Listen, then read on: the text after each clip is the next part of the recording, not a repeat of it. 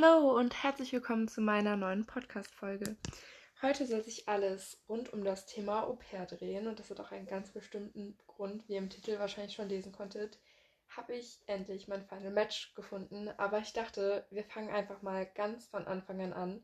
Ähm, die Folge ist vor allem so für meine Freunde da, weil die haben auch irgendwann den Überblick in meinem Bewerbungsprozess ähm, verloren, gerade als es dann mit der Host Family Suche losging, ähm, ja, wurde es ein bisschen unübersichtlich. Aber vielleicht interessiert es ja auch das ein oder andere Au pair, wie der ganze Prozess so abläuft. Oder vielleicht interessiert es euch einfach so. Ähm, und ich dachte, ich starte einfach mal damit zu erzählen, wann mir die, das, die Idee das erste Mal gekommen ist, ein Au pair zu werden.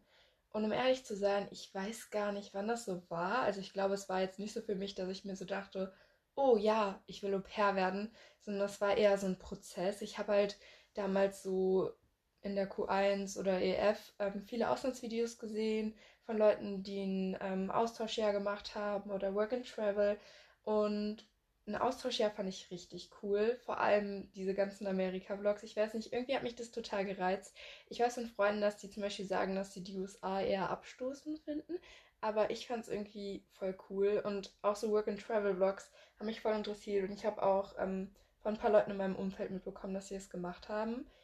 Aber ich dachte mir, so Work and Travel wäre so gar nichts für mich. Ähm, also klar, man stellt sich vielen neuen Herausforderungen, lernt sich selbst was erkennen und kann dabei reisen. Voll die coole Idee. Nur wenn man dann da ist, beziehungsweise dahin fliegt und noch nicht so den Plan hat, was man die ganze Zeit macht, diese Unsicherheit, ich glaube, das wäre was, womit ich nicht so gut klarkommen würde. Ähm, und dahingegen dachte ich mir halt beim Au pair, ja, man ist die ganze Zeit fest in einer Familie, man versteht sich hoffentlich gut mit denen. Und man hat immer Ansprechpartner und Leute, die einen unterstützen. Und das war für mich auf jeden Fall da so die bessere Variante. Außerdem kam ich irgendwann halt auf die Idee, dass ich meine Sprache verbessern möchte, denn ich hatte Spanisch in der Oberstufe und ähm, also in der EF, um mir das so mit dem naturwissenschaftlichen sprachlichen Schwerpunkt offen zu halten, habe es dann wieder abgewählt, obwohl ich eigentlich eine sehr gute Note hatte, aber ähm, ja, es trotzdem nicht so mein bestes Fach war und ich halt einfach fand, dass man vor allem am Anfang so viel Aufwand in Sprachen reinstecken muss und dann, sag ich mal, im Schulsystem nicht so gute Noten dabei teilweise rumkommen. Also ich finde, man muss da halt wirklich viel, viel lernen, was so Grammatik angeht und so. Und ich hatte auch das Gefühl, dass ich so Naturtalente in meinem Kurs hatte, die, also ich möchte noch nicht mal sagen, dass sie nicht viel gelernt haben, aber die einfach fähig waren, so die Sprache aufzunehmen und zu sprechen. Und ich habe halt das Gefühl, dass Englisch schon eine Sprache ist, dadurch, dass man die einfach schon so lange hat, die man flüssig sprechen kann. Und ich meine, man fängt ja auch irgendwann an, YouTube-Videos auf Englisch zu gucken, Serien auf Englisch zu gucken. Dann lernt man halt nochmal viel mehr Wörter und man ist so fähig, sich, also ich zumindest, mich gut in Englisch auszudrücken und zu verständigen, auch wenn ich natürlich Fehler mache. Ähm, ja, vor allem dann im Schriftlichen. Ähm, ja, aber ich finde halt, so eine Sprache kann einem eigentlich so voll viele Türen öffnen oder ist ist eigentlich so der Schlüssel zu einer anderen Welt. Ich meine, wie viel kann man in den Medien mehr konsumieren, wenn man eine andere Sprache spricht oder halt auch, wenn man verreist. Man kann die Leute verstehen, ähm, sich über die Kultur unterhalten und so. Ich finde auch, dass andere Sprachen richtig cool klingen, aber ja, ich habe halt nicht so das Gefühl, dass ich so ein richtiges Sprachtalent bin. Aber wie gesagt, bei Englisch dachte ich immer, dass es voll gut funktioniert eigentlich und dass ich das dann gerne so verbessern würde. Ähm, außerdem hatten wir so Zuwachs in unserer Familie. Also jetzt nicht bei mir direkt, aber ja.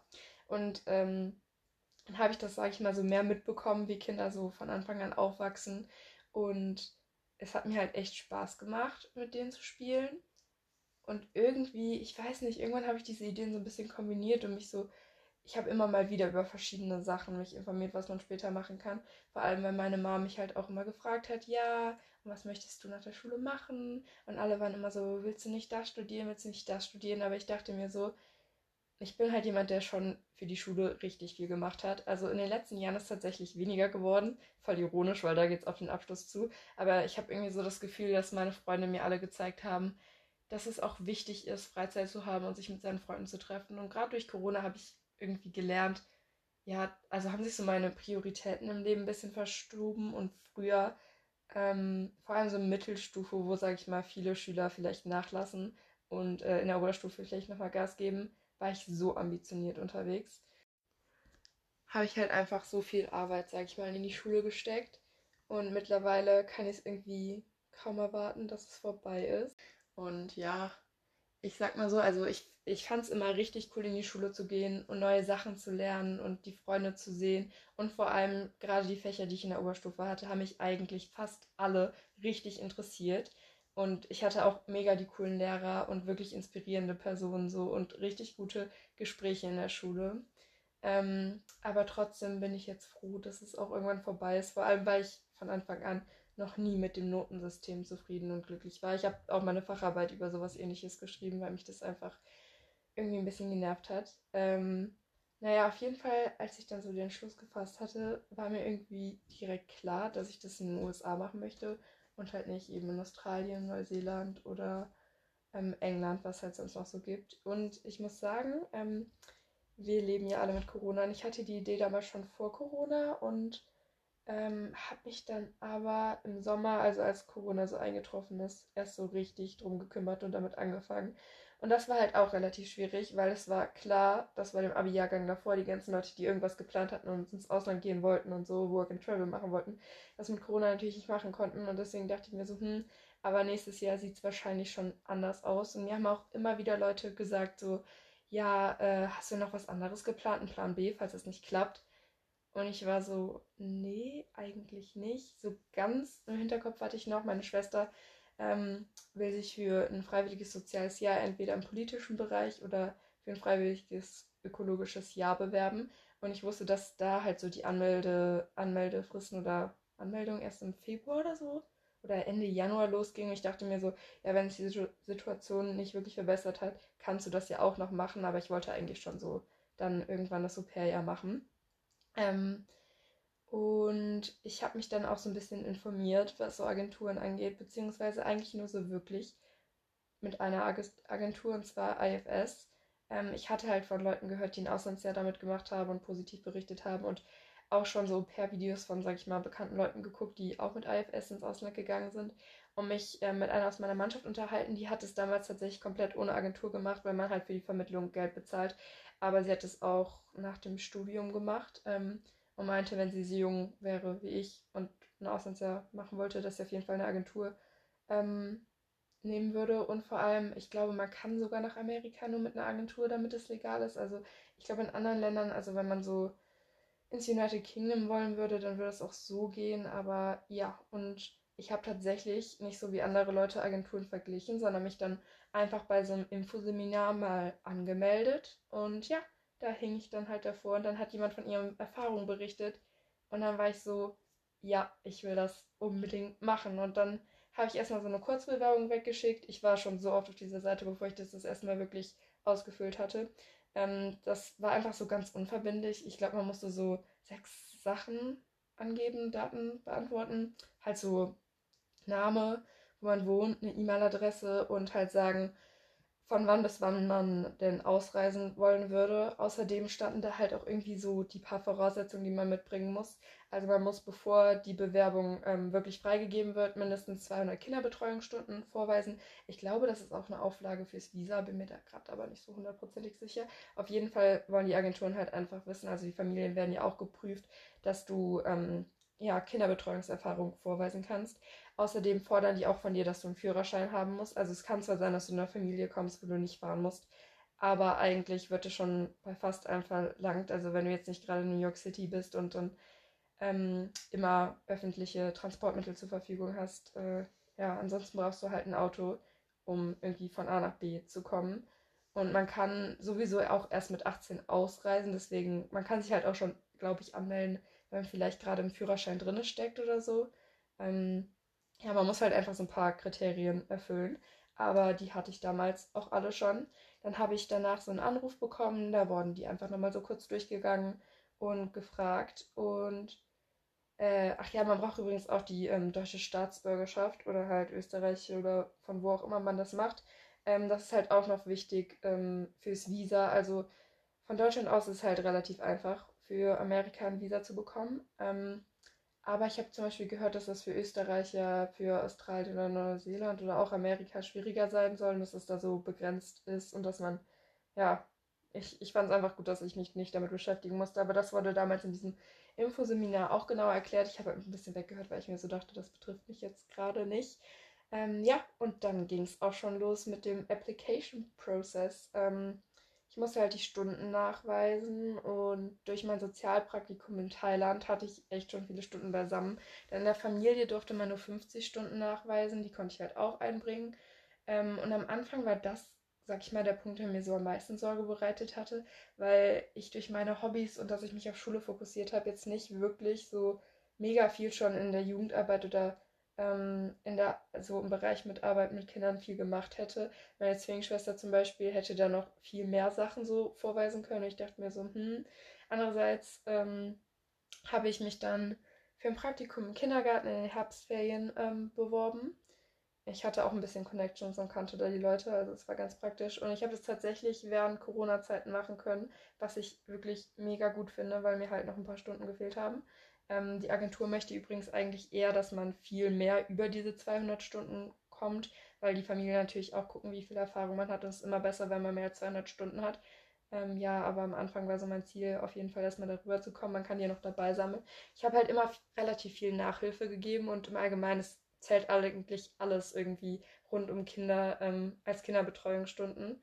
Ähm, ja, das musste dann halt auch alles so eingetragen werden. Man, ich, man musste ein erweitertes Führungszeugnis beantragen, ein Medical Report ausfüllen und zum Arzt rennen, eine Kopie für den Führerschein vom äh, Reisepass und so Fragen ausfüllen. Ähm, bei den Fragen waren halt so verschiedene Sachen. Ähm, zum Beispiel sollte man Sachen zu seiner eigenen Upbringing, also zu seiner eigenen Erziehung beantworten wie man das so empfunden hat oder was über seine Freunde und Familie schreiben, über die eigenen Hobbys. Ähm, da waren auch so Fragebögen, die man, ähm, die man ausfüllen musste. Also bei den Hobbys konnte man zum Beispiel ankreuzen. Und ich glaube, dass der Algorithmus dann auch irgendwie so ein bisschen sortiert, dass das ähm, mit den Familien übereinstimmen könnte. Ähm, ja, und es hat halt schon relativ lange gedauert, das alles so ein bisschen zusammenzusammeln. Ich weiß noch, ich habe von jemandem gehört, man sollte anderthalb Jahre vorher am besten anfangen, weil ein Jahr vorher würden die meisten machen und anderthalb Jahre vorher hätte man wirklich genug Zeit. Aber ganz ehrlich, ich habe auch von Leuten gehört, die ähm, erst drei Monate vor der Ausreise so gefühlt richtig mit allem angefangen haben. Also ich glaube, da ist echt alles möglich und das kommt drauf an, wie schnell man den Kram so zusammensammelt. Also mit meinem einen Jahr muss ich jetzt rückblickend sagen, war ich wirklich früh dran. Ich hatte damals das Gefühl, ich wäre schon fast zu spät dran gewesen. Ähm, aber looking back now, ich kann sagen, war ich auf jeden Fall nicht. Ähm, ja, ich musste meine Bewerbungsunterlagen dann auch alle, ich hatte glaube ich die Deadline am 28. Dezember oder November, ich weiß es schon gar nicht mehr. Ähm, ich glaube im Dezember. Und das, was eigentlich am aufwendigsten war, war ein Video, was man drehen musste. Ähm, das war aber irgendwie auch der Teil, der jetzt rückblickend so am coolsten ist, weil man da, sag ich mal, so ein Produkt rausbekommen hat und ja, das Video habe ich ja logischerweise immer noch. Da musste man halt auch auf verschiedene Sachen eingehen. Also am Anfang halt einfach so die Basics Facts. Wie heißt man? Aus welchem Land kommt man? Ähm, wo wohnt man? Vielleicht ein bisschen die Familie vorstellen. Ähm, ich habe auch meine Freundin mit reingebracht. Also ich habe was zu meinen Charaktereigenschaften gesagt, beziehungsweise meine Freundin dann was dazu sagen lassen und die haben ähm, mir dann Videos zugeschickt, die ich da eingefügt habe. Dann habe ich halt auch was zu meinen Hobbys erzählt und man, also die wollen, die Agentur will das und also die haben das auch, die haben so Leitfäden dafür, wie man das alles macht und was da so alles in dieses Video rein muss. Aber dass man halt möglichst viele verschiedene Bilder zeigt, um das Video interessanter zu machen. Und ich habe bei mir damals auch so eine Hintergrundmusik runtergelegt, was ich echt gut finde. Ähm, das war halt wirklich nicht so penetrant, aber es war so, so was Freudiges, Lockeres, so ein Thema einfach. Und ich finde, das hat dem ganzen Video viel mehr Schwung verliehen. Denn ich habe mir auch andere Videos auf YouTube angeguckt, die dann Au-pairs, nachdem sie ihre Familie gefunden haben oder vorher da einfach mal so online gestellt haben. Und ich fand, ganz ehrlich, so viele von denen waren so, so schlecht. Also ich meine, es ist normal, dass wenn man das erste Mal vor der Kamera ist und das nicht gewohnt ist, dass man sich ja vielleicht unsicher verhält oder sich ganz nicht so ganz sicher ist, wohin man reden muss oder dass man vielleicht auch ein bisschen zu leise redet oder so. Aber ich meine, das Video ist das der erste Eindruck, den die Familie von ihr hat und das muss ja dann auch irgendwie gut aussehen. Und ich habe auch manchmal das Gefühl, dass ähm, Leute, die auf der Kamera sind, vielleicht auch sogar so ein bisschen übertreiben müssen, damit das durchs Video normal ankommt. Ich habe meine Szenen, glaube ich, teilweise ungelogen 15 Mal gedreht Ähm, vor allem ist das Bewerbungsvideo ja logischerweise dann auf Englisch.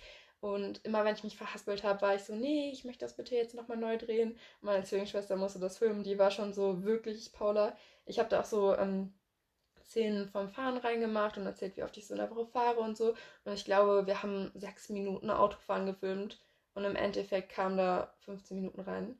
Ich habe das übrigens mit Viva Video ähm, geschnitten und mir, glaube ich, ganz kurz die Premium-Version, die kostenlose Premium-Version für drei Tage geholt, um das dann runterzuladen. Ähm, und das hat eigentlich ganz gut funktioniert. Und auch ansonsten habe ich immer so im Video so Abschnitte eingefügt. Also ich hatte halt so ein einfach so einen babyblauen Hintergrund und da habe ich dann halt am Anfang auch so äh, Paulas Application Video draufgeschrieben und halt ähm, so ein Sticker-Emoji von so einem Babykorb und so ein Flugzeug da so drauf gemacht. Babykorb war gerade auch mega die treffende Beschreibung. Ich meinte einen Kinderwagen. Ähm, ja, und ansonsten, die meisten Szenen habe ich bei so gutem Wetter geredet. Es sah irgendwie alles, also mein Wohnort sah verhältnismäßig traumhaft aus, muss ich wirklich sagen. Und ich war dann auch richtig zufrieden damit, als ich das hochgeladen habe. Ähm, obwohl man das Ganze noch verkleinern musste, was mir auch den einen oder anderen Nerv geraubt hat, weil ich nicht so richtig wusste, wie das geht. Und auch da, die Agentur hat halt Anleitungen auf ihrer Website bereitgestellt. Ähm, vielleicht dazu ist noch zu sagen, also im Endeffekt ist man da bei mehreren Seiten angemeldet. Einmal bei AFS selbst. Da bekommt man viele Informationen und ein Handbuch. Das kann man sich theoretisch auch sogar aufs Handy runterladen, aber das hat bei mir nicht geklappt, obwohl ich da auch sogar nochmal nachgefragt habe. Naja, auch nicht so wichtig. Und ähm, die Internetseite, auf der man dann letztendlich nach den Gastfamilien sucht, ähm, heißt Au Pair in America. Also die arbeiten halt mit denen zusammen. Ich denke, das ist einfach so, weil natürlich auch aus anderen Ländern Au Pairs kommen und die dann wahrscheinlich auch irgendwie, sage ich mal, in ihrem Heimatland eine lokale ähm, Agentur haben, die dann mit denen zusammenarbeiten. Und man bekommt halt von beiden dann irgendwie so E-Mails. Und ja, dann hatte ich mein Interview mit einer AFS-Betreuerin und da werden einem Fragen gestellt. Ich habe mir da auch vorher Videos angeguckt und die Fragen im Internet ergoogelt. Das würde ich auch jedem empfehlen, der das macht. Und sich vielleicht einfach schon mal Antwortmöglichkeiten zu überlegen, damit man vielleicht auch nicht so aufgeregt ist und weiß, was man sagen möchte. Aber an sich sind die Fragen, ähm, die die stellen, halt so, ja, ganz normal berechenbar. Und das war bei mir so voll das lockere Gespräch. Es war halt auch schon zur Zeit von Corona. Das heißt, das Ganze hat online stattgefunden, was ich aber eigentlich auch gar nicht schlimm fand, sondern sogar gut. Und der größte Teil des Interviews ist bei mir zumindest auf Englisch abgelaufen. Ich weiß, dass das auch bei manchen, sage ich mal, nur ein kleiner Teil auf Englisch ist und ein anderer auf Deutsch. Die wollen halt einfach sicherstellen, dass man fähig ist, wenn man da mit den Gastfamilien Skype auf Englisch ähm, zu sprechen. Und es geht jetzt auch nicht darum, dass, wenn einem mal ein Wort nicht einfällt, dass die so sagen würden, nee, dich nehmen wir jetzt nicht, ähm, sondern dass man das umschreibt oder halt irgendwie weitermacht. Es geht denen wirklich einfach nur darum, dass sie sehen, dass man sprechen kann. Und ähm, so Fragen, die die mir gestellt haben, waren zum Beispiel, warum ich ein Au-pair-Jahr machen möchte, was ich so für Erfahrungen gesammelt habe. Ich meine, die wussten das alles ja schon durch meine ähm, Bewerbung. Aber einfach ähm, auch zu sehen, dass das stimmig ist. Oder die hat mir dann halt auch noch so ein paar spezifischere Fragen zu meinen Kinderbetreuungsstunden gestellt. Und zum Beispiel ähm, habe ich ja Nachhilfestunden gegeben. Und sie hat mich gefragt, was ich daran schwierig finde oder was ich herausfordernd finde. Ähm, sie hat mich auch gefragt, was Kinder an mir mögen könnten. Ähm, wenn ich mir eine Gastfamilie vorstelle, wie viele Kinder ich betreuen wollen würde, was für ein Alter. Ich sollte was über meine Familie, über meine Geschwister erzählen, ähm, darüber, wie ich aufgewachsen bin. Ich glaube, sie hat auch sowas gefragt, wie lange ich meinen Führerschein schon habe. Ähm, ich wurde auch nach meinen Stärken und Schwächen äh, in, bei der Kinderbetreuung äh, gefragt. Oder halt auch so eine typische Frage ähm, was man mit Kindern machen würde, wenn draußen schlechtes Wetter wäre. Also ihr merkt halt wirklich Fragen, die man beantworten kann. Und ähm, ja, irgendwie lief es eigentlich auch echt gut, ähm, damit mit ihr auf Englisch zu sprechen. Ich weiß noch, ich fand, dass Videoanrufe und so schon normaler zu dem Zeitpunkt geworden sind, durch Corona mit den Freunden. Ähm, aber jetzt rückblickend, nachdem ich diese ganzen Host-Family-Calls hatte, am Anfang beim ersten, ich war einfach so aufgeregt davor jetzt gleich Englisch sprechen zu müssen. Und so ab dem dritten Call schon dachte ich mir, war das irgendwie so ein Routine-Ding. Ähm, und es ist einfach einfacher geworden. Meine Beraterin bei dem Interview war auch richtig nett. Ähm, die hat mich erstmal so gefragt, ob ich aufgeregt bin, um mir halt so ein bisschen die Aufregung zu nehmen. Ähm, und auch ansonsten hat die sich so voll bemüht, so zu verstehen, was ich sage. Und wenn die irgendwas nicht verstanden hat, hat die auch nachgefragt. Zum Beispiel habe ich von Craftwork Projects erzählt und sie wusste nicht, was das ist und hat mich das dann gefragt. Oder ich habe versucht ähm, zu erklären, dass ich mit den Kindern im Kindergarten Laternen gebastelt habe. Und äh, dann hat sie mich auch gefragt, ob ich St. Martin meine. Und diese Interviewer schreiben dann, glaube ich, so, ein, so, eine Einschätzung zu einem oder so ein Gutachten. Das kann man allerdings nicht lesen, aber ich glaube, dass sie das auf dieser Au-pair-Seite eben auch online stellen. Ähm, außerdem muss man noch einen Persönlichkeitstest machen. Ich glaube, das ist dieser, ähm, ich weiß gar nicht mehr, was das für ein Persönlichkeitstest ist, aber auf jeden Fall wird er auch für Berufe ähm, benutzt. Ich kann aber mal das Ergebnis kurz öffnen und euch vielleicht dazu ein bisschen was erzählen. Ähm, denn normalerweise bekommt man das nicht zu sehen, aber irgendwie hat mich das voll interessiert, deswegen habe ich gefragt, ob man das sehen kann und die meinten dann so, also die Agentur meinte so, äh, ja klar, wir schicken dir den Teil, den du sehen darfst, zu. Ich glaube, normalerweise, wenn man nicht nachfragen würde, würden die das einem gar nicht schicken. Und ich glaube, dieser Test dauert auch so zwei Stunden oder so. Ähm, das ist halt wie so ein typischer Persönlichkeitstest aufgebaut. Also ich weiß nicht, ich habe die früher mal just for fun im Internet gemacht. Ähm, aber das ist einer, den man so nicht finden kann, weil der normalerweise Geld kostet und so eingetragenes Markending ist, was weiß ich. Äh, ja. Aber auf jeden Fall hat es mir sogar Spaß gemacht, diesen Persönlichkeitstest zu machen. Ich war mega enttäuscht, dass man danach eben das Ergebnis nicht selbst gesehen hat. Ich suche das gerade mal in meinem E-Mail-Account raus. Mm, die Agentur ist eigentlich auch von Anfang an voll der gute Ansprechpartner gewesen, muss ich sagen. Also immer, wenn ich eine Frage habe, die hatten halt eine WhatsApp-Nummer, den konnte man schreiben. Theoretisch hätte man den Sprachmemos schicken können und so. Und auch alle Mitarbeiter da auch in diesen Seminaren waren die alle richtig freundlich. Ähm, ja, nachdem man dann übrigens die, diesen Interviewprozess durch hat und so, werden vielleicht noch irgendwelche geringfügigen Änderungen gemacht. Ähm, warum finde ich das hier gerade nicht, was ich suche? Ah, ich habe jetzt gerade endlich das Ergebnis von meinem Persönlichkeitstest gefunden und wie gesagt, ich glaube nicht, dass ich das ganze Ergebnis habe. Und ich weiß noch, ich habe mich damals ähm, ziemlich darüber aufgeregt, warum man diesen Persönlichkeitstest machen muss, weil irgendwie bildet ein Persönlichkeitstest ja nur das ab, was man von sich preisgeben möchte. Ich meine, wenn ich da Fragen gefragt werde, ich weiß ja, wofür ich das mache. Und wenn dann zum Beispiel eine Frage ist, ob ich ein geduldiger oder ein ungeduldiger Mensch bin, und ich weiß ja, dass ich das für mein Au-pair-Jahr machen möchte, kann ich natürlich selbst ankreuzen, dass ich extrem geduldig bin, auch in den schlimmsten Situationen so, weil das die Fähigkeit oder Eigenschaft ist, die man in dem Moment von mir verlangen würde. Aber in Wirklichkeit, ähm, ja, kann ich ja ankreuzen, was ich möchte. Und das fand ich ein bisschen schwierig, weil mir dieser Hintergedanke die ganze Zeit im Kopf war. Und voll oft, wenn ich so Fragen gelesen habe, die allgemein gehalten waren, dann sind mir so konkrete Situationen dazu eingefallen. Und ich meine, die Frage war ja nicht ohne Grund allgemein. Und wenn ich mir zwei konkrete Szenarien konstruiere, würde ich vielleicht einmal so und einmal so handeln. Und ich finde das Persönlichkeitstest mega spannend sind. Ich frage mich halt aber, wie, inwiefern die die Persönlichkeit abbilden können. Ich meine, es sind halt auch so Fragen, die darauf abzielen, ob man gerne in Gesellschaft ist oder nicht. Und ich dachte mir, wir leben in der Pandemie. Natürlich, wenn hier jetzt gerade so richtig viele Fragen kommen, ja, würdest du gerne, ähm, würdest du lieber einen Abend allein zu Hause verbringen oder dich mit deinen Freunden treffen? Da dachte ich mir so, was ist das für eine Frage? Und der derzeitige Umstand spielt da natürlich auch extrem mit rein. Ja, auf jeden Fall das Ergebnis, was ich hier habe, es sind, ähm, ich glaube, fünf verschiedene Eigenschaften, wo die mir verschiedene Zahlen zugegeben haben von der Skala von 1 bis 10. Das sind halt so Gegensatzpaare, wie zum Beispiel introvertiert und extrovertiert. Das Ganze ist übrigens auf Englisch.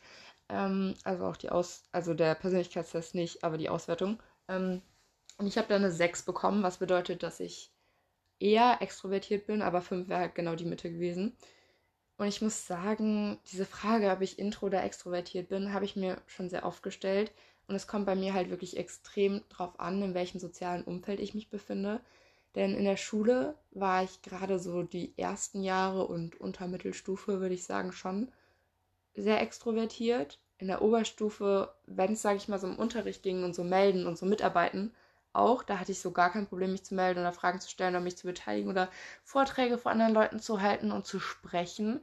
Aber ich würde jetzt nicht sagen, dass ich eine Person bin, die so auf alle offen zurennt und mit jedem Gespräch anfangen würde.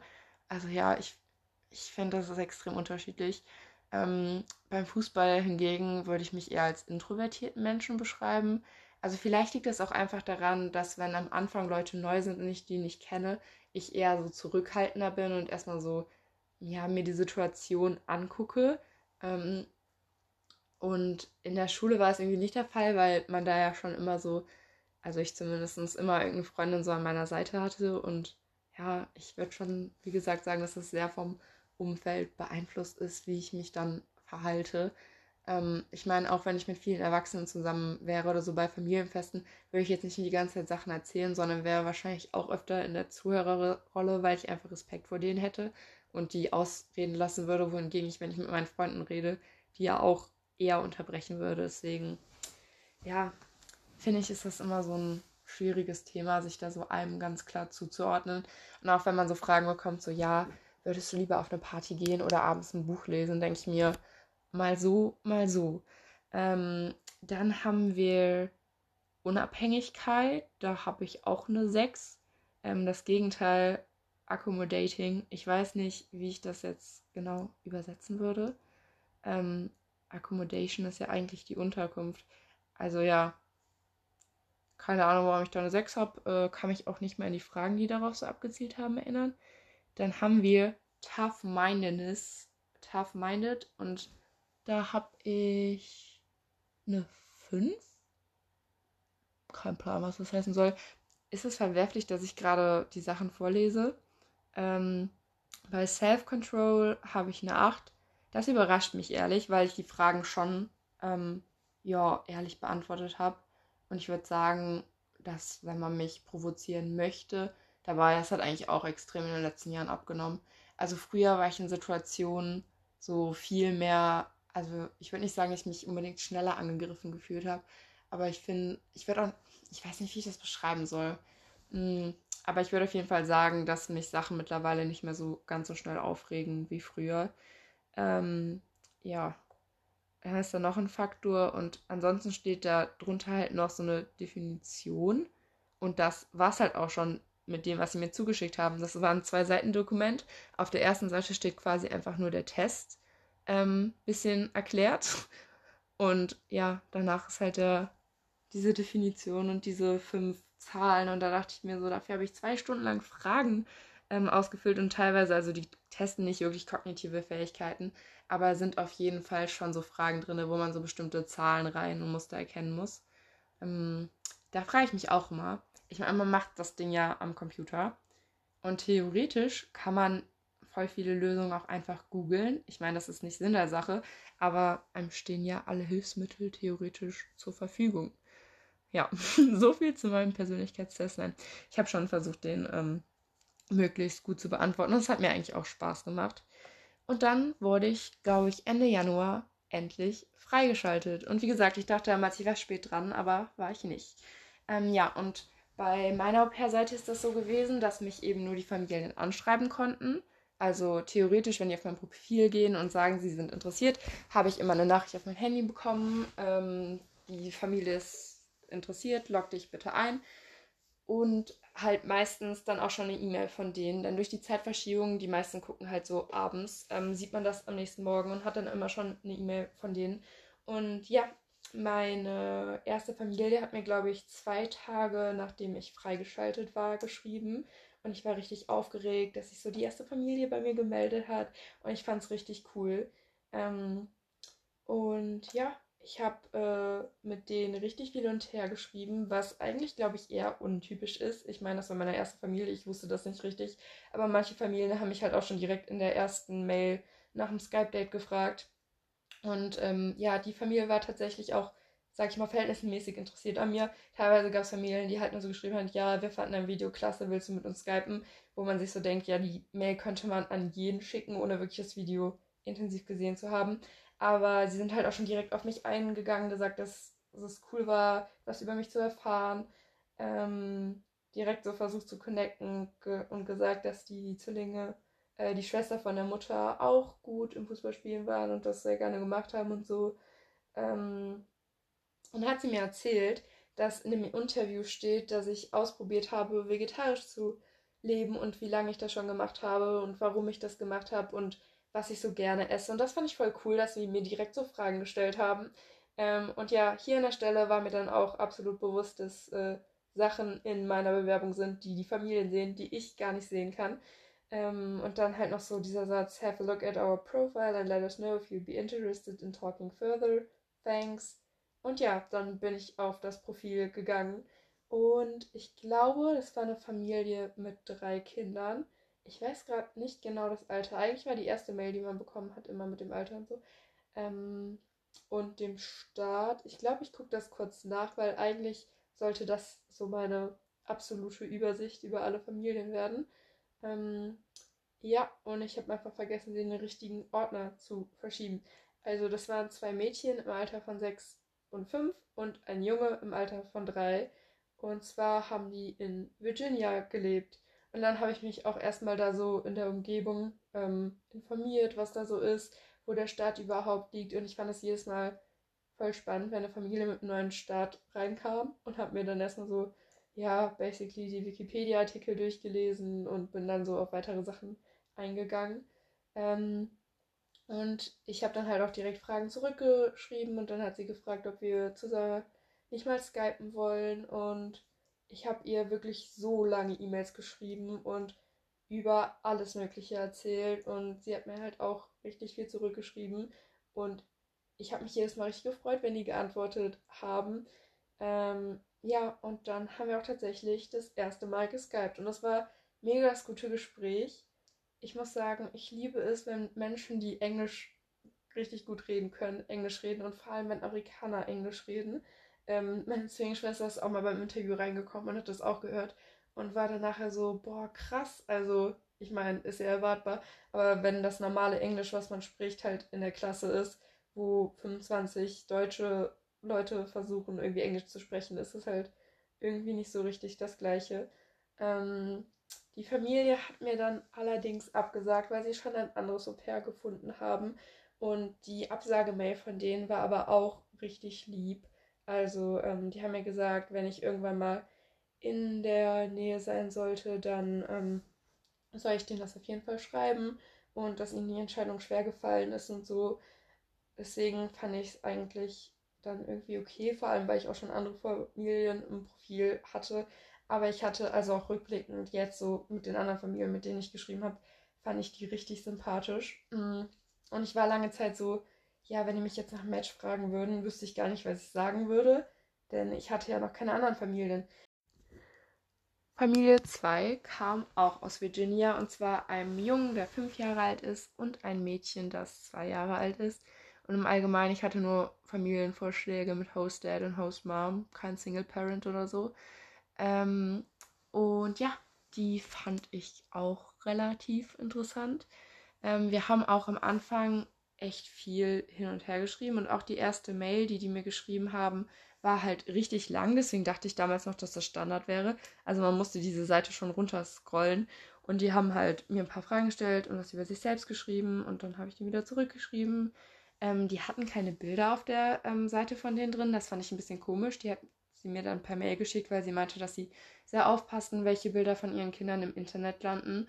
Ähm, das hat mich ein bisschen verwundert, weil ich dachte, dass dieses Au-pair-Portal ja auch vertraulich ist und man ja auch, ähm, ja, die anderen Familien ja auch Bilder drin hatten und man im Bewerbungsvideo ja auch Bilder drin hat. Ähm, ach ja, das hatte ich noch vergessen zu erwähnen. Man lädt übrigens nicht nur das Video hoch, sondern auch noch so andere Bilder von sich und Kinderbetreuungserfahrungen und Familie und Freunde. Und da habe ich übrigens auch erwähnt, dass ich PEDA-LK habe. Und das fand ich damals im Praktikum im Kindergarten auch sehr interessant, so die Theorien dann so im Real Life zu sehen und so Elemente wieder zu entdecken. Und der Junge ähm, ging, glaube ich, auch in einen Montessori-Kindergarten. Und das fand ich auch richtig interessant, weil ich davon schon so schon gehört hatte, aber das gibt es ja in Deutschland dann relativ selten. Ähm, ja, aber dann haben sie mir irgendwann erzählt, dass sie möchten, dass ihre Tochter deutschsprachig äh, aufwächst, weil die ersten Au-pairs, die sie wohl hatten, auch Deutsch sprechen ähm, und sie das dann so gelernt hat. Und sie meinte, dass sie manchmal gar nicht weiß, ob sie Deutsch oder Englisch besser kann und sie momentan eher glaubt, dass das Kind Deutsch besser kann. Und ich bin eigentlich extrem offen in diese Familiensuche reingegangen und war so, ja, ähm, du schreibst mit jeder Familie, du skypst mit jeder Familie und du guckst halt einfach was richtig ist. Und da habe ich dann das erste Mal schon so herausgefunden, dass das ein No-Go für mich ist, dass ähm, wenn eine Familie möchte, dass ich dem Kind Deutsch beibringe. Denn ich gehe ja in das Land, um mein Englisch zu verbessern. Und ich glaube auch, dass es schwierig sein könnte. Das meinte auch eine Freundin zu mir, ähm, mit einem Kind in der Muttersprache zu reden, wenn alles drumherum eigentlich in einer anderen Sprache ist. Und das war einfach nicht mein Ziel. Und dann habe ich auch ein bisschen drüber nachgedacht, weil wir hatten schon einen Skype-Termin ausgemacht, ob ich nicht doch mit ihr skypen soll. Aber dann dachte ich mir, wenn das ein No-Go für mich ist, dann soll ich ihr das einfach schreiben. Und das habe ich auch gemacht. Und ja, sie fand das dann auch voll okay und hat eigentlich auch noch relativ nett zurückgeantwortet. Mein nächster Familienvorschlag kam dann aus Washington ähm, in der Nähe von Seattle. Und es war ein Junge, der war sieben Jahre alt und noch ein Junge, der war fünf Jahre alt. Ähm, mit denen habe ich tatsächlich nicht geskypt. Das war irgendwie ein bisschen komisch, denn ich hatte schon einen Skype-Termin ausgemacht und die Hostmom hat auch richtig schnell zurückgeantwortet. Ähm, aber nicht so wirklich Interesse an mir gezeigt, fand ich persönlich. Also halt einfach so, ja, willst du mit mir skypen? Und dann hat sie aber, glaube ich, zwei Tage vor dem Skype-Date gefragt, ob wir das nicht noch nach hinten verlegen könnten, weil sie da irgendwie doch noch einen Termin hatte. Und da meinte ich so, ja, kein Problem. Und dann, einen Tag später, kam die Nachricht, dass sie sich für ein anderes Au-pair entschieden hätten. Wo ich mir so dachte, wenn die wirklich an mir interessiert gewesen wären, dann hätten die ja meinen Termin eher nach vorne verschoben, statt nach hinten. Das fand ich ein bisschen komisch, ähm, wie gesagt. Aber der Hostleiter von denen war eigentlich ganz nett und ich fand es richtig krass, was die einem so als Au-pair geboten hätten. Ähm, die haben gesagt, dass die ein eigenes Home Gym haben, dass das Au-pair ein eigenes Auto hat, mit dem es überall rumfahren kann, dass sie Mitglied in so einem Kanu-Club sind und ähm, man sich da, oder Kajaks, ich weiß es gar nicht mehr, das ausleihen könnte. Ähm, ich will jetzt auch nicht zu viele Details äh, so von der Familie erzählen, weil ich meine Privatsphäre und so. Aber ja, die schienen, also ich habe halt nicht wirklich so mit denen in Kontakt gestanden. Deswegen machen wir auch mal direkt weiter mit der vierten Familie. Mit denen habe ich äh, ziemlich lange Kontakt gehalten. Ähm, die haben am Anfang sind die auf mich eingegangen, die haben viel von sich geschrieben. Ähm, die Familie war zwar amerikanisch, aber die hatten auch noch einen großen Einfluss von der japanischen Kultur. Und das fand ich eigentlich auch recht interessant. Und im Allgemeinen, als ich die Jobs immer von den Eltern gesehen habe, äh, dachte ich mir so, oha, voll krass. Und ich hatte mein erstes Skype-Date dann mit der Mutter und sie war einfach so sympathisch. Also direkt von Anfang an. Und ich dachte mir nach dem Gespräch so, oha, die Familie ist voll cool, da willst du hin. Ähm, ja, und dann ist ein bisschen Zeit vergangen. Wir haben wieder ein paar E-Mails hin und her geschrieben. Dann hatte ich mein Skype, zweites Skype-Date, dann auch mit dem Vater und habe mich halt auch mit dem unterhalten. Und ich fand's mega, also ich fand den auch richtig sympathisch und so interessant, so was er so alles erzählt hat. Mm, ja, und dann haben die mir auch die Nummer von ihrem vorherigen Au-pair gegeben, oder ich glaube vor zwei Jahren. Ähm, die war auch Deutsche, das war ganz cool. Dann konnte ich mich auf Deutsch mit der unterhalten. Und das war das erste Mal, glaube ich, auch, dass ich mit einem Au-pair geskypt habe. Mm. Und die konnte mir dann auch nochmal so einen Einblick aus ihrer Perspektive geben. Und vorher habe ich halt immer nur so typische Host-Family-Fragen gestellt. Ich hatte da auch so, sag ich mal, habe so angefangen, so Listen zu machen. Ähm, ich habe mich immer, also ich habe immer so nach den Kindern gefragt, welche Persönlichkeit die haben, wenn das nicht sowieso schon im Host-Family-Letter stand oder welche ähm, Hobbys die so haben oder wenn da zum Beispiel stand, dass die gerne lesen, dann habe ich halt gefragt, äh, was sie gerne lesen, weil es ist natürlich ganz wichtig ähm, beim Au-pair-Sein, dass man sich für die Kinder in erster Linie interessiert und für mich war auch tatsächlich in erster Linie die Familie wichtig und danach, sage ich mal so, die Sachen, die drumherum geboten worden sind. Und ähm, der Start war mir eigentlich relativ egal, weil ich mir dachte, man kann viel reisen und jede Gegend kann irgendwie schön sein. Äh, ich habe auch schon gehört, dass es Leute gibt, die nach einem bestimmten Start Ausschau halten. Das finde ich irgendwie, ja, eine schwierige Herangehensweise. Also ich habe auf jeden Fall geguckt, dass die Familie so stimmt. Mm, und dann habe ich, ja, wie gesagt, mit dem zweiten Au Skype gehabt. Ähm, ich habe, glaube ich, auch schon ein Handbuch äh, zugeschickt bekommen mit den Regeln. Das war auch das zweite. Beim ersten Mal, als ich so ein Handbuch gesehen habe von der Familie, war ich so, was 30 Seiten mit Regeln für das Au pair, aber da standen halt Sachen drin, die für mich mit normalem Menschenverstand erwartbar waren. Oder ganz viele haben gesagt, dass man zum Beispiel keine Kerzen anzünden soll im Haus. Ähm, ja, weil die schon gehört haben, dass irgendwo in der Nachbarschaft ein Haus abgebrannt ist. Deswegen. Oder halt andere Regeln, die. Also das meiste davon war jetzt nicht so dramatisch oder dass man denkt, dass es einen großartig eingeschränkt hätte. Ähm, das Einzige, was ich an der Familie dann, also was mir das Au-pair von denen erzählt hat, was sie nicht so cool fand, war, dass man wahrscheinlich kein, Autos, äh, kein Auto an den Wochenenden gehabt hätte. Aber ich dachte mir so, wenn die Familie cool ist, wäre das auch vertragbar so. Ähm, ja, aber die haben mir dann leider auch geschrieben, dass sie sich für ein anderes Au-pair ähm, entschieden haben. Und ich weiß noch, da war ich schon irgendwie enttäuscht, weil ich die Familie wirklich richtig cool fand. Aber dann kam natürlich auch die nächste Familie in mein Profil. Ähm, ich glaube, ich habe schon währenddessen mit denen geschrieben. Also ich hatte, glaube ich, abgesehen von einmal zwei Tagen immer irgendeine Familie, mit der ich gerade am Schreiben war oder Skype-Dates am Ausmachen war. Ähm, und mit denen, Familie Nummer 5, habe ich auch bis ans Ende geschrieben und noch so in Kontakt gestanden. Ähm, ich glaube auch, dass ich mega gut zu denen gepasst hätte, beziehungsweise die zu mir. Ähm, denn die hatten zwei Mädchen, ähm, 1,11, 1,8 und die haben beide Fußball gespielt und die eine auch, ähm, ja, more competitive. Und ich fand es richtig cool. Und auch sonst von den Hobbys und so haben die voll zu mir gepasst. Ähm, die hatten auch einen Hund, das fand ich eigentlich auch ganz cool. Und ich habe mit der Familie geskypt und die war mir auch direkt von Anfang an richtig, richtig sympathisch. Ich glaube, am Anfang hatten wir ein paar technische Probleme, weil die nicht so mit Skype vertraut waren. Und im Allgemeinen, voll viele Familien haben immer gefragt, ob wir FaceTime wollen. Und ich jedes Mal so, sorry, ich habe Android, können wir nicht auch skypen oder uns über Zoom treffen.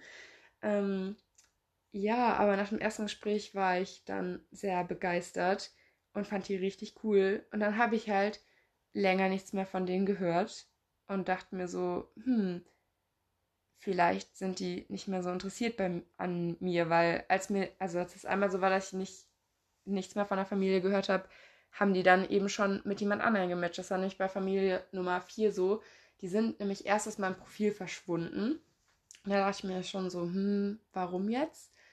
Und dann nicht mehr aufgetaucht. Und dann haben die mir halt erst ein paar Tage später die Mail geschrieben, dass sie mit einem anderen Au-pair gematcht haben. Und das fand ich voll blöd, weil ich mir dachte, also klar, dass das vielleicht nicht die erste Handlung ist, die man macht, aber immer wenn danach Familien aus meinem Au-pair-Profil äh, verschwunden sind, dachte ich halt, dass sie vielleicht mit jemand anderem gematcht haben. Und ich habe erst später erfahren, dass man, glaube ich, nach acht ähm, Tagen sowieso, also jede Familie rausgelöscht wird und das Au-pair nochmal neu anfragen muss. Und man bekommt halt auch jedes Mal, wenn eine Familie einen anfragt, eine neue E-Mail. Das heißt, manchmal dachte ich auch so, ich habe eine neue Au-pair-Anfrage und dann war es einfach eine Familie, mit der ich über längere Zeit im Kontakt stand. Und ich bin mir nicht sicher, aber ich glaube auch, dass es eine Maximalbegrenzung gibt von Familien, die man im Profil haben kann. Denn am Ende hatte ich ähm, eigentlich immer relativ schnell wieder fünf Familien im Profil, aber nicht mehr. Und ich glaube, so eine IFS-Betreuerin hat da sowas angedeutet im äh, in so einem Infoseminar, aber da bin ich mir jetzt auch nicht so hundertprozentig sicher. Mhm.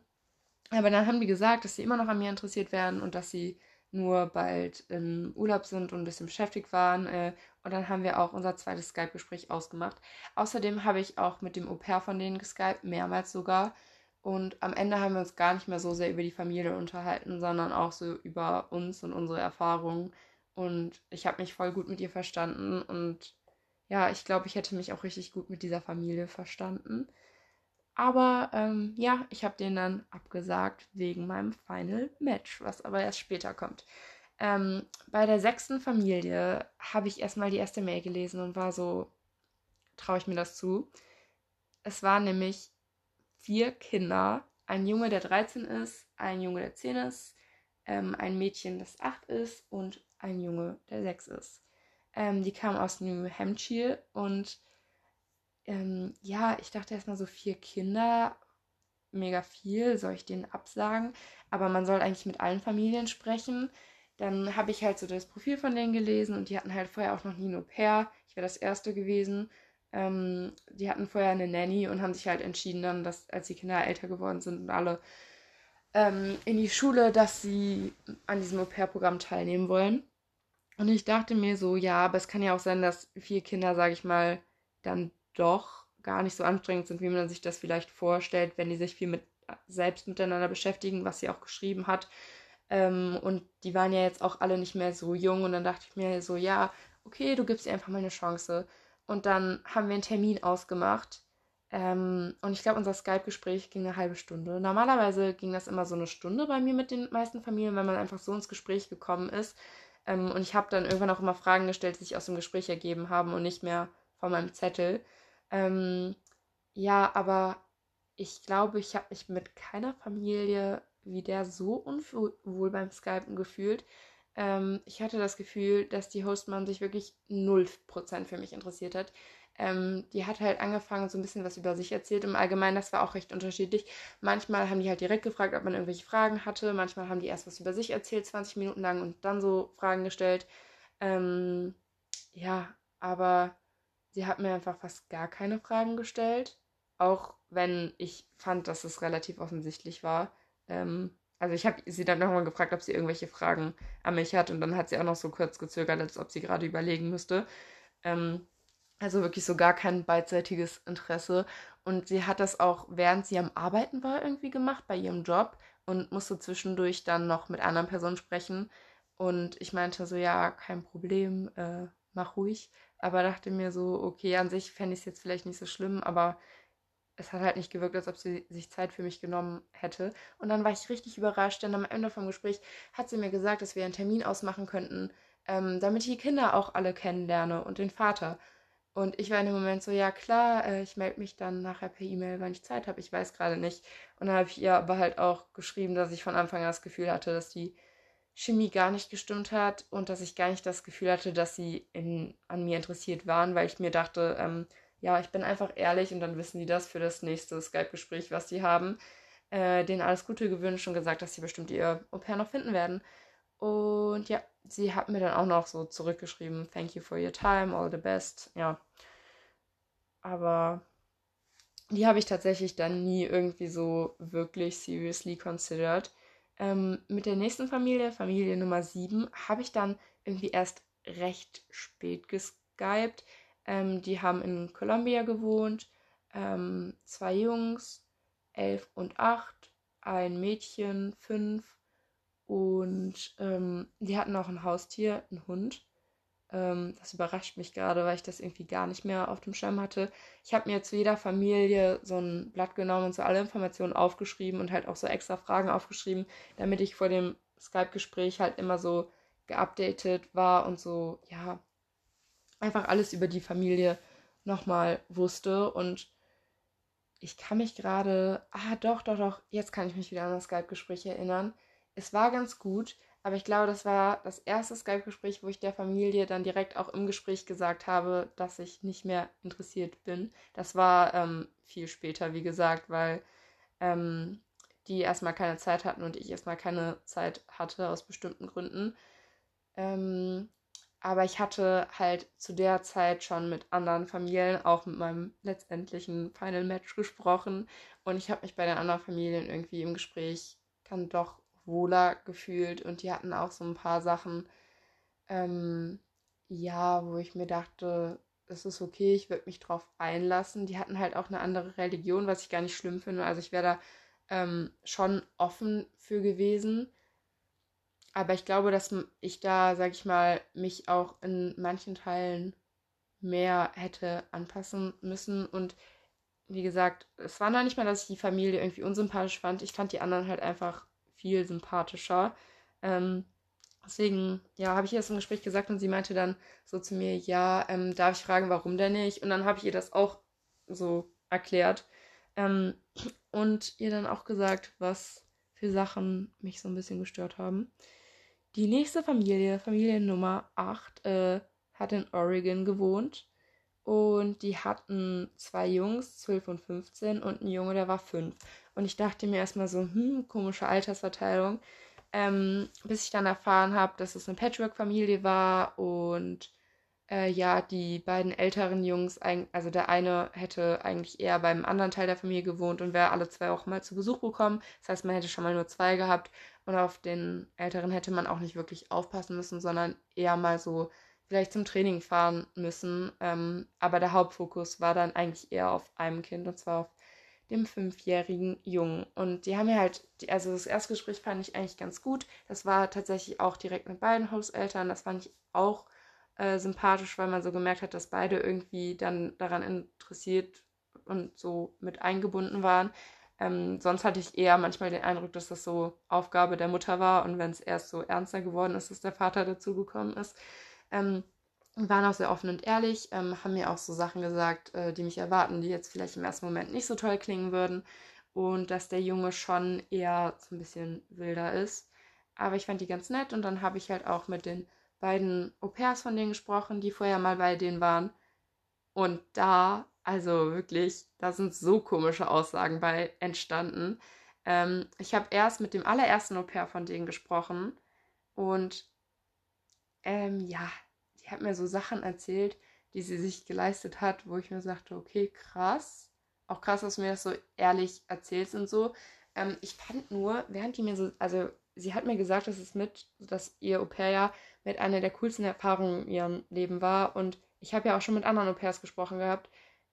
Und ich fand halt im Verhältnis dazu, was sie mir erzählt hat, so wie die Familie mit ihr umgegangen ist, dass es nicht so positiv war wie bei anderen. Ähm, und vor allem, als ich dann mit dem derzeitigen Au-pair gesprochen habe und ihn gefragt habe, so, es war tatsächlich mal ein männliches Au-pair, das ist mir ansonsten nämlich auch nicht begegnet, ähm, ob er mit den vorherigen Au-pairs geskypt hat, hat er gesagt, nee, weil das eine Familie war, die wohl auch mal im Rematch war, weil es nicht so ähm, gepasst hat. Und der meinte auch, dass das erste Au-pair, also dass er von der Familie weiß, dass die irgendwie nicht so cool gewesen wäre. Und ja, das erste Au-pair hatte mir logischerweise was ganz anderes erzählt. Und sie meinte auch, dass sie mit der Familie noch in Kontakt stehen würde. Und das fand ich extrem komisch, denn die Familie hat mir ja beide Nummern gegeben und die haben das zweite, also Au-pair hat mir halt was anderes erzählt und ich dachte mir, hm, da, da kann irgendwas nicht stimmen. Ähm, ich fand auch die Au-pairs irgendwie von denen nicht so sympathisch. Also nicht, dass das ein ausschlaggebender Punkt wäre, weil man muss sich ja mit der Familie verstehen. Aber im Gegensatz zu meinem Final Match war das halt auch ein Unterschied. Und ja, nachdem ich da mit beiden Au-pairs gesprochen habe, habe ich der Familie auch abgesagt, weil ich irgendwie fand, dass es dann nicht so gepasst hat und eben auch nicht von den Sachen, die die mir so erzählt haben. Es klang für mich halt nicht nach einer harmonischen Familienstruktur, sondern so, als ob auch die Eltern sich in manchen Punkten, die das Au-pair betreffen, unschlüssig wären. Und das könnte ich mir ehrlich gesagt nicht so wirklich vorstellen. Ähm, ich habe halt auch die Au-pairs Sachen gefragt, wie ob sie gut in der Familie integriert sind oder wie sie ihre Familienbeziehung beschreiben würden. Also ob sie sich so wie eine, wie eine größere Schwester fühlen oder eher ähm, ein, ein Au-pair hat mir auf die äh, Frage übrigens geantwortet, dass sie sich wie eine Extra-Mom fühlt. Manche haben auch gesagt, dass sie einfach das Au-pair sind und dass das halt so für die Kinder so eine Bezeichnung ist, die gar nicht so den Beruf abdeckt, sondern vielleicht auch Familienmitglied. Mm, ich habe auch immer gefragt, ob die sich halt eher als Familie oder eher als Beruf ähm, fühlen und wie man das so in der Familie merkt oder ob es so Sachen gab, ähm, die sie vielleicht nicht erwartet hätten oder die sie gerne vorher gewusst hätten. Und gerade auf diese Fragen fand ich die Antworten immer relativ spannend. Ich habe sie auch so Sachen gefragt, wie was die größte Herausforderung war im Au-pair-Jahr allgemein oder vielleicht speziell mit der Familie. Ähm, mich hat es auch immer interessiert, wo die so ihre College-Stunden absolviert haben, ähm, denn die muss man eben auch machen. Ähm, das ist eine Visa-Auflage, also man muss so sechs Credits sammeln, wenn man für ein Jahr da bleibt. Äh, die kann man halt mit unterschiedlichen Sachen abdecken, aber ich denke, ich werde das dann vielleicht detaillierter erläutern, ähm, wenn ich das mache. Und da haben mir einige auch ganz interessante Sachen erzählt. Ähm, ja, aber wie gesagt, die achte Familie ist es auch nicht geworden. Und Familie 9, ich glaube, die, also ich glaube, das erzähle ich einfach alles erst ganz am Ende zu. Denn das ist die Familie, mit der ich letzten Endes auch gematcht habe. Ähm, bei Familie Nummer 10 habe ich auch direkt abgesagt und wir haben gar kein Skype-Date gehabt, weil die nämlich auch wollten, ähm, dass ich mit den Kindern Deutsch rede. Und ich hatte herausgefunden, dass ich das nicht machen ähm, möchte. Aber die haben in Illinois gelebt und das waren zwei Jungs, einer neun, einer fünf.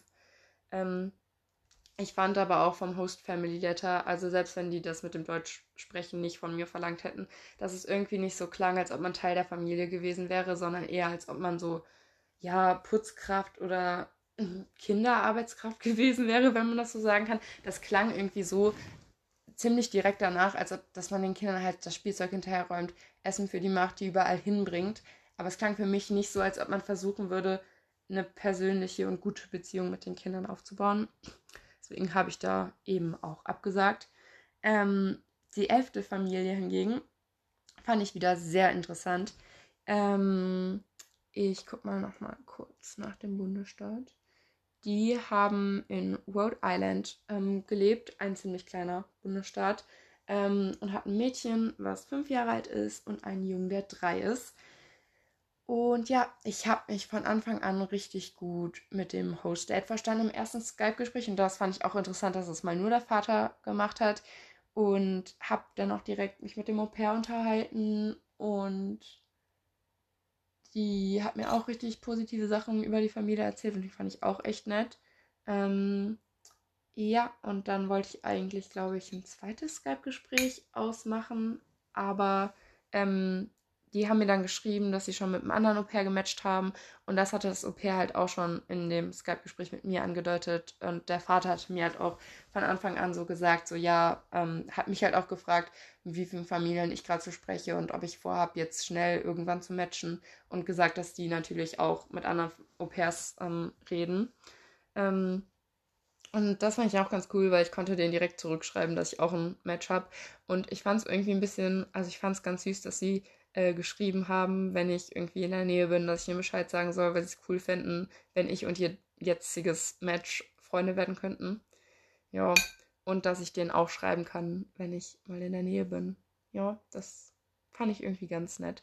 Ähm, bei der zwölften Familie ist es auch nie zum Gespräch gekommen. Äh, ich habe den Host Family Letter gesehen und ähm, ja, habe dann auch direkt abgesagt.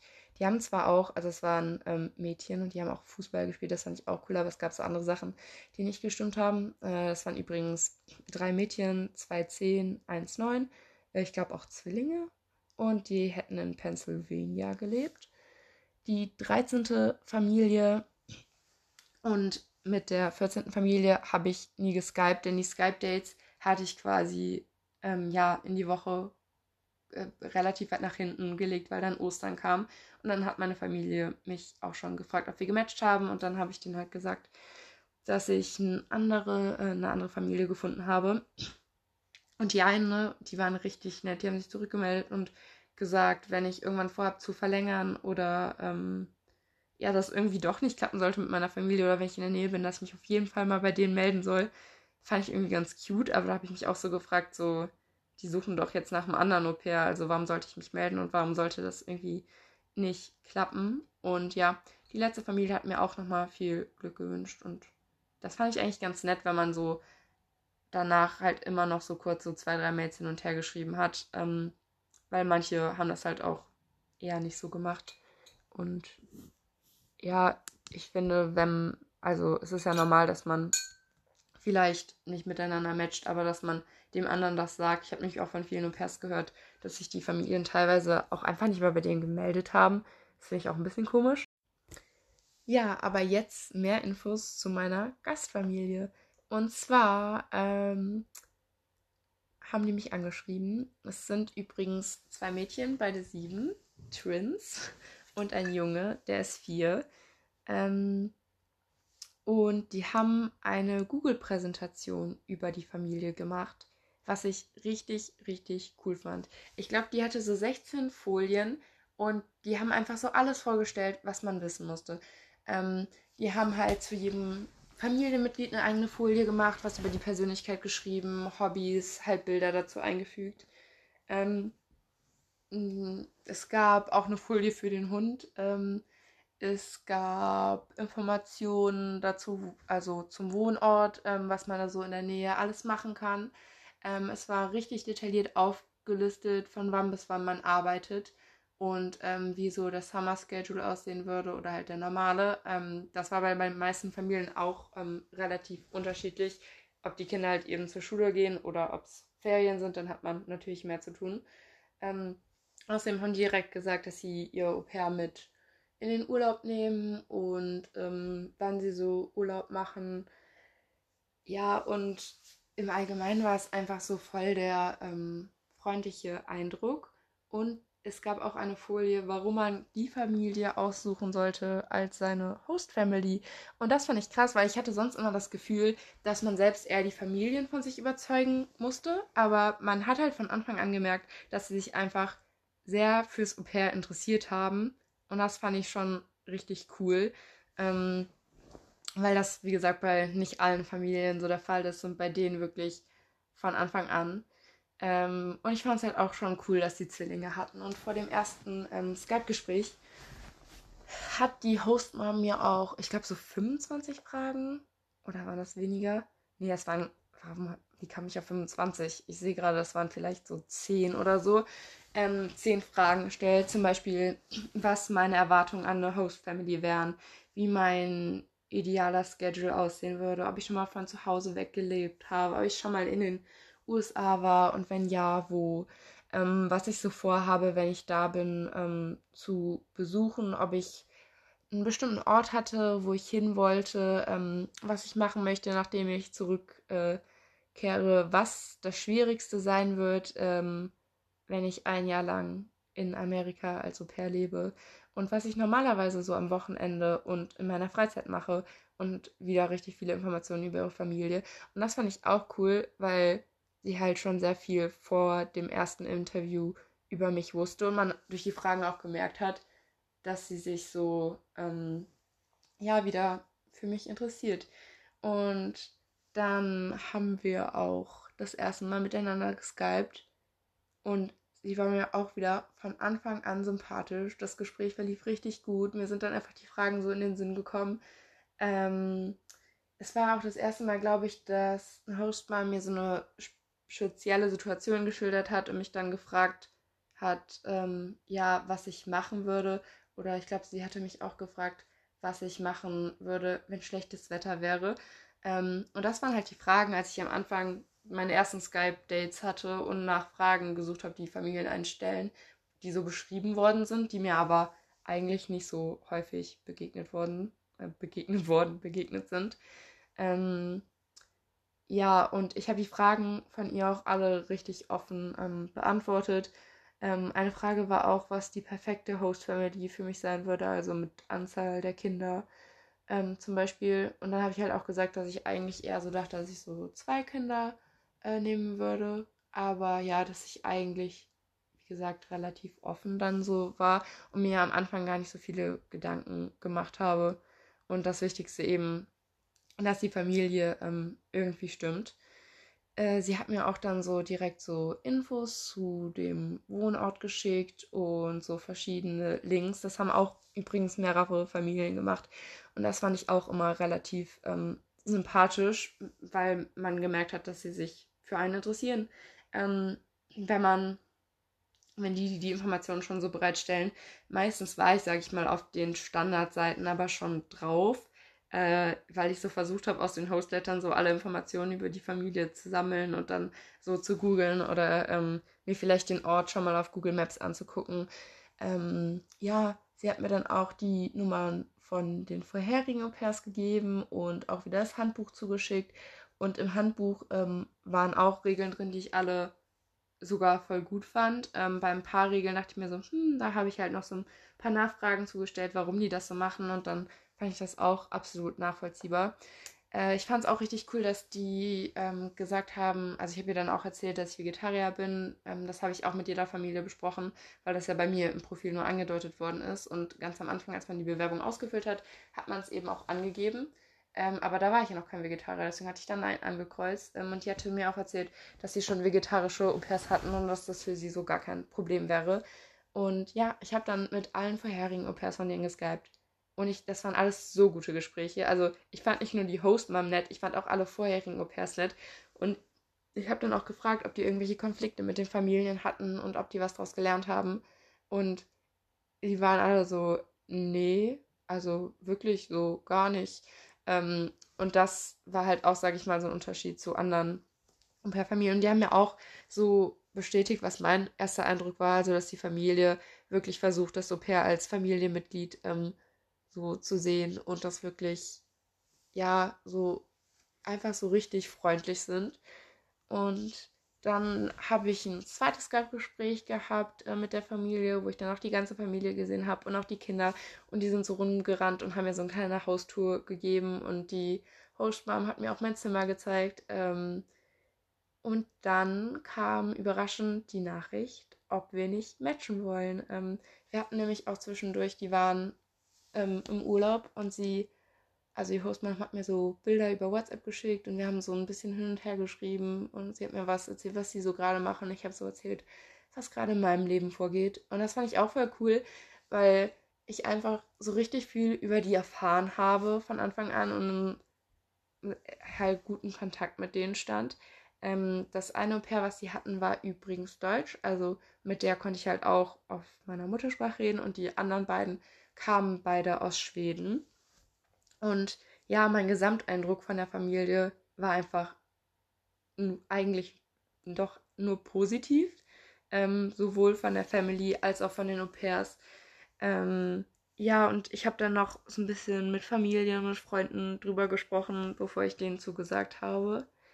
Und ich bin jetzt, ja, ich, ich freue mich einfach richtig auf dieses Jahr. Ich habe ähm, ich weiß nicht, was ich jetzt schon so alles erzählen will oder was ich später erzähle, aber ich habe auf jeden Fall heute schon so Notizbücher bestellt, weil ich mein Jahr halt auch so festhalten möchte und mir so quasi so ein Journal für mein Au-pair-Jahr machen möchte, ähm, wo ich so ein bisschen Tagebuch reinschreibe und vielleicht also halt auch Bilder einklebe und sowas oder von irgendwelchen Trips berichte, ähm, was ich so für mich machen möchte.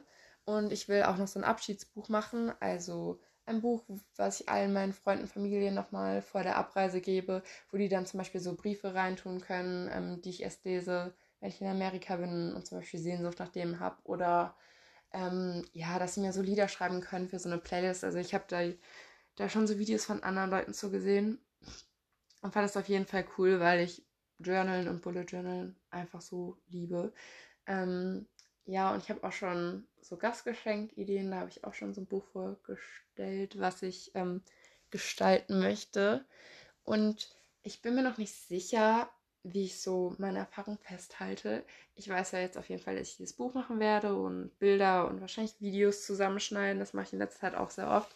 Ähm, und ja, deswegen habe ich ja eigentlich auch diesen Podcast ins Leben gerufen. Aber ich bin mir eben noch unsicher, ob ich auch zusätzlich noch einen Blog machen soll, weil ich finde es eigentlich auch cool, wenn man ähm, die Bilder sieht, also so sieht und ich nicht nur so alles beschreibe.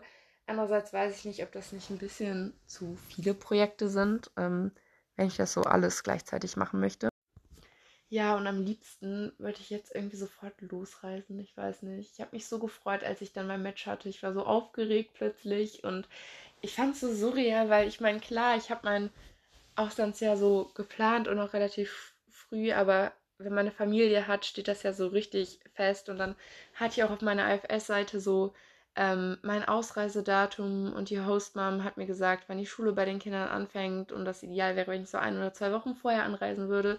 Und das andere Au-pair, ähm, mit dem ich auch schon mal geskypt hatte von denen, was vorher da war, hat mir auch schon direkt so gratuliert und gesagt, ja, ich habe gehört, ihr habt gematcht. Und das fand ich irgendwie auch voll schön, dass die alle noch so in Verbindung stehen.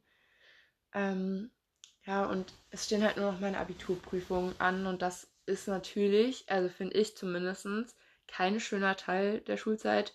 Es geht halt einfach jetzt nur darum zu lernen für mich und die besten Noten rauszuholen, ähm, was sehr stressig sein kann, obwohl ich versuche, mich da jetzt nicht äh, zu viel unter Druck zu setzen, ähm, sondern einfach so mein Bestes zu geben. Und ich meine, äh, meine ganzen äh, Punkte, die ich vorher gesammelt habe, habe ich ja auf jeden Fall schon mal. Äh, aber es stand ja auch die ganze Zeit wieder das Durchschnittsabi ähm, zur Debatte und das wäre für mich wirklich ideal, ähm, weil ich dann einfach so eine gute Note hätte und nichts mehr dafür tun müsste. Ähm, wie gesagt, ich liebe es halt, neue Sachen zu lernen, aber fürs Abi ist es halt ja eigentlich nur wiederholen und die Sachen perfektionieren, sodass man alles möglichst hundertprozentig kann. Beziehungsweise das ist auch auf jeden Fall meine eigene Ansicht, wie ihr merkt. Also manche Leute fangen ja einen Tag vorher an fürs Abi zu lernen oder lernen so kaum. Ja, aber es ist halt krass, dass es jetzt halt noch so ein paar Monate dauert, bis ich endlich los kann und das noch so machen muss. Denn in meinem Kopf bin ich die ganze Zeit aber eigentlich schon so sehr ähm, mit dem Au-pair-Sein beschäftigt und mich so darauf am Vorbereiten. Und ich habe auch, auch von so vielen Leuten gehört, die Au-pair waren. Also mir war schon klar, dass man da reisen kann, aber nicht, dass man so viel von Amerika teilweise sehen kann. Ich habe zum Beispiel mit einem Au-pair gesprochen, die mir erzählt hat, dass sie in 25 Bundesstaaten war. Das fand ich schon krass. Ähm, aber auch andere Au-pairs, die mir vielleicht gesagt haben, dass sie in 12 oder 13 waren, was ich auch krass fand, ähm, haben mir halt erzählt, was für Orte sie so besucht haben. Und ich war so, wow, das klingt so cool. Ähm, und ich habe auch gehört von manchen Leuten, dass das so die Zeit im Leben war, wo die so gefühlt am meisten Geld ausgegeben haben. Ähm, weil das Geld, was man da für die Arbeit bekommt, ja wirklich so, sag ich mal, für Klamotten, für Reisen oder so ausgegeben werden kann. Ähm, ja, weil die Familie einem ja schon Unterkunft und Verpflegung und so alles zur Verfügung stellt. Ähm, man hat übrigens als drei, also das Au-pair-Jahr geht zwölf Monate und der 13. Monat ist dann so der Reisemonat und man hat halt auch zwei Wochen bezahlten Urlaub. Und meine Familie hat schon direkt gesagt, ähm, dass sie mir theoretisch, wenn es bei ihnen passt, auch mehr Urlaub geben würden. Das fand ich auch ähm, auf jeden Fall voll cool. Ja, und auch ansonsten, ich finde die Kinder richtig cool und ich kann es gar nicht anders beschreiben als mit dem Wort cool. Ähm, aber ich freue mich schon so sehr, loszufliegen und so in diesen Lebensabschnitt zu starten und auch in dieses Abenteuer. Ich meine, man lässt ja auch seine Familie, seine Freunde so für ein Jahr zurück und geht in ein völlig fremdes Land. Ähm, und ich persönlich glaube vielleicht auch, dass die ersten Monate so die schwierigsten für mich werden, ähm, wenn ich erstmal so alles herausfinden muss und so Sachen neu lernen muss, die ich so noch nicht kenne. Ähm, aber ich freue mich tatsächlich richtig darauf und kann es kaum erwarten, endlich loszustarten.